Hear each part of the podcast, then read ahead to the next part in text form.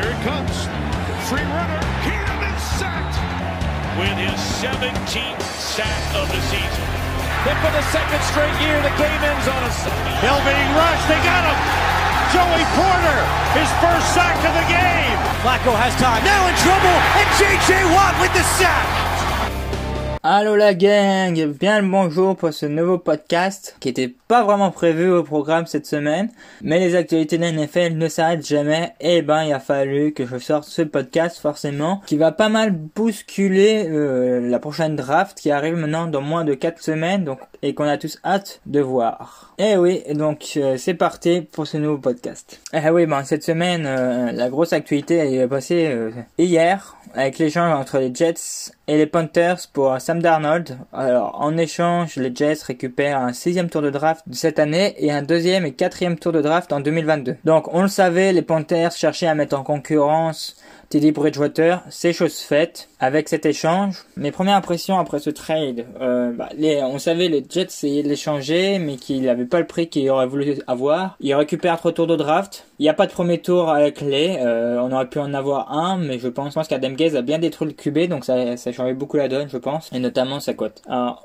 qu'est-ce que je pense déjà de Sam Darnold? Sam Darnold, euh, donc euh, pour moi l'échange est quand même cher par rapport à ce que Sam Darnold a montré, mais pas cher par rapport à ce qu'il pourrait donner. Je m'explique. Bon, toute l'intégration est Sam Darnold.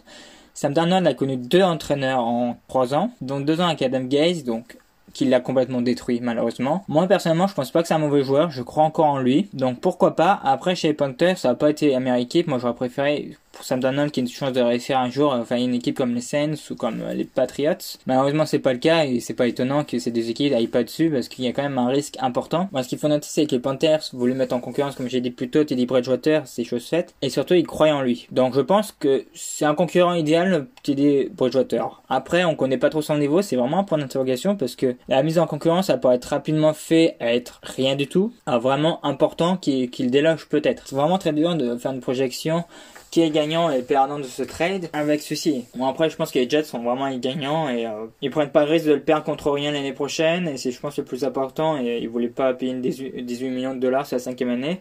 Les Panthers sont prêts à le faire, donc euh, c'est ça. Donc ça sera intéressant de voir. En tout cas, euh, depuis ce trade, il y a une grosse rumeur d'échange de Teddy Bridgewater. Moi personnellement, je j'ai du mal à y croire. Pourquoi? Mais tout simplement, ils voulaient le mettre en concurrence, ils voulaient pas le virer. Voilà, c'est la simple raison.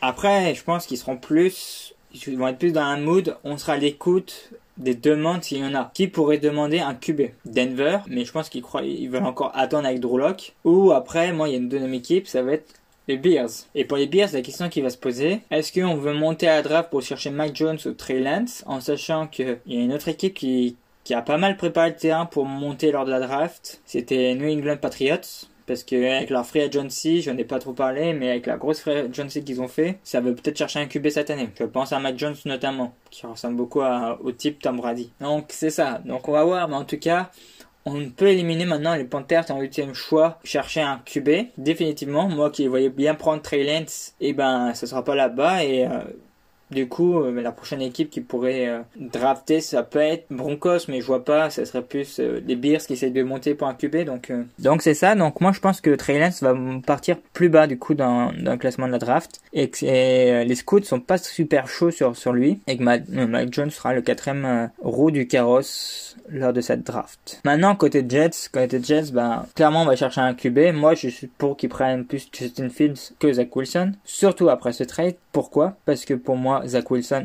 devra, si vous avez lu mon papier, vous le savez déjà mon opinion sur lui, mais Zach Wilson devra faire une année derrière un QB parce qu'il peut pas être immédiatement sur le terrain. Donc c'est la principale raison et là pour moi, il ne faut pas les Jets ne doivent pas prendre Zach Wilson parce qu'ils vont le brûler comme ils ont brûlé Sam Darnold. S'ils prennent, je souhaite vraiment bonne chance à Zach Wilson parce que c'est dire qu'il débutera dès la première saison en NFL. Et franchement, moi je suis vraiment pas chaud hein, parce que il est pas prêt pour moi et il pourrait vraiment le brûler. Donc euh, ça m'inquiète un peu en tout cas s'ils prennent Zach Wilson, ce sera pas vraiment un bon choix. Et euh, ma mock draft est un peu décidée maintenant. Euh, très clairement que le troisième choix, ça doit être 49 Zach Wilson et deuxième choix Justin Fields. Justin Fields doit être pris en deuxième par les Jets. Pourquoi? Parce que c'est pour moi le plus NFL ready avec Trevor Lawrence à l'heure actuelle de tous les QB. Et en plus de ça, c'est une valeur sûre. On sait, on sait qu'il a un plafond moins important que Zach Wilson, mais on sait qu'il est prêt. Donc Et euh, je pense qu'on a besoin de se rassurer côté Jets après chercher beaucoup de QB, ça n'a pas marché. On a besoin de se rassurer, il faut un QB qui marche tout de suite.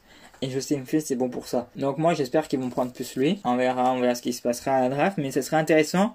Et pour moi, ça va distribuer un peu les cartes pour la draft et pour euh, la draft. Donc, euh, parce que la draft, on s'en fout un peu, mais pour la draft. Donc c'est quand même cool. C'est quand même cool et ça va bousculer un peu les prétendants au QB parce que pour moi, euh, le quatrième route carrosse, c'est Matt Jones et ça va se disputer entre les Bears et les Patriots à coup sûr. Donc qui va faire sauter la banque en premier pour aller chercher le plus haut possible Ce sera la grande question et pour ça on risque d'attendre le soir de la draft donc euh, ne soyez pas trop pressés, il reste encore trois semaines. En tout cas on va se retrouver bientôt pour un nouveau podcast quand l'actualité nous donnera l'occasion. Sinon vous pouvez retrouver euh, sur, mon site euh, les articles hein, sur, sur, les principaux prospects de la draft qu'ils arrivent petit à petit dans chaque poste et bientôt une petite vidéo sur mon avis tranché la semaine dernière. Je n'ai pas eu le temps de la faire la semaine dernière, je la ferai cette semaine. Coup sûr, elle arrive. Euh, je vais préparer ça, préparer ça tout de suite après. Sur pourquoi je suis contre le match en plus à NFL. Donc un peu de retard, mais elle arrive, je vous le promets. Et sur ce, je vous dis à très bientôt. Ciao, ciao